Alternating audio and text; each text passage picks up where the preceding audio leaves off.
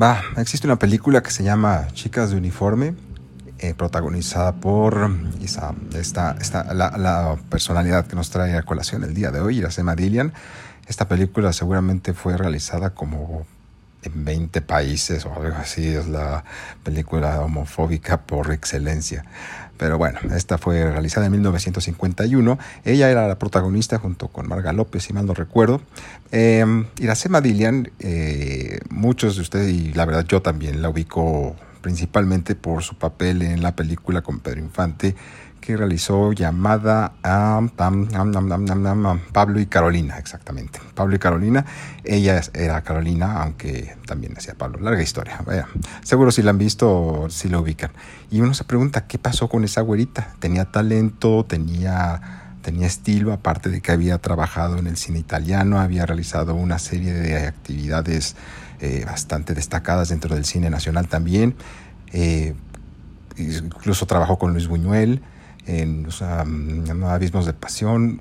¿Qué pasó con Iracema Dillian? De pronto desapareció del mapa y nos enteramos que ella existía todavía hasta que dejó de existir en 1996, cuando contaba con, no sé, si nació en 1924 y murió en el 96, ustedes hagan la cuenta, eso, eso no me corresponde a mí.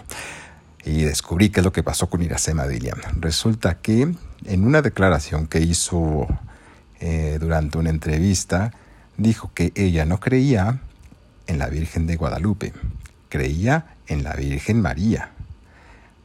Eso le uh, costó muy, muy, muy caro para la sociedad de, mexicana desde entonces y creo que le saldría muy caro cualquier otra personalidad de la farándula que dijera algo a ese nivel de, de, de transgresión para la sensibilidad del pueblo mexicano. Pero pues sí, eh, pese a que le ofreció la oportunidad de que se disculpara y que retirara la declaración que había hecho y que dijera que había sido malentendido, ella se aferró a lo suyo y dijo, no, yo no soy fanática. México es un país lleno de fanáticos. Recordemos que ella era brasileña, de padres polacos, así que no tenía verdaderamente un lazo muy... Eh, muy afín, muy cercano a, México, así que decía que los mexicanos eran demasiado supersticiosos, demasiado fanáticos y que sí, creía en la Virgen María, la Madre de Jesús, pero no en la Virgen de Guadalupe. Esto coincidía con el hecho de que había sido rechazada para participar en una película que precisamente hablaba sobre las apariciones de la Virgen de Guadalupe. ¿Casualidad? No, tampoco lo creo. Pero bueno, afortunadamente para ella ya había amasado una buena fortuna y se había colocado al lado de una pareja que la mantenía contenta y consentida.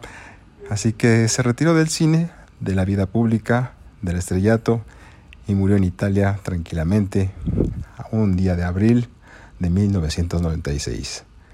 Iracema Dillian la recordaremos por su película lésbica Muchachas de Uniforme y por la película de Pablo y Carolina. ¿Y por qué no creía en la Virgen de Guadalupe? Yo fui Antonio Escobosa, que tengan un excelente día. Adiós.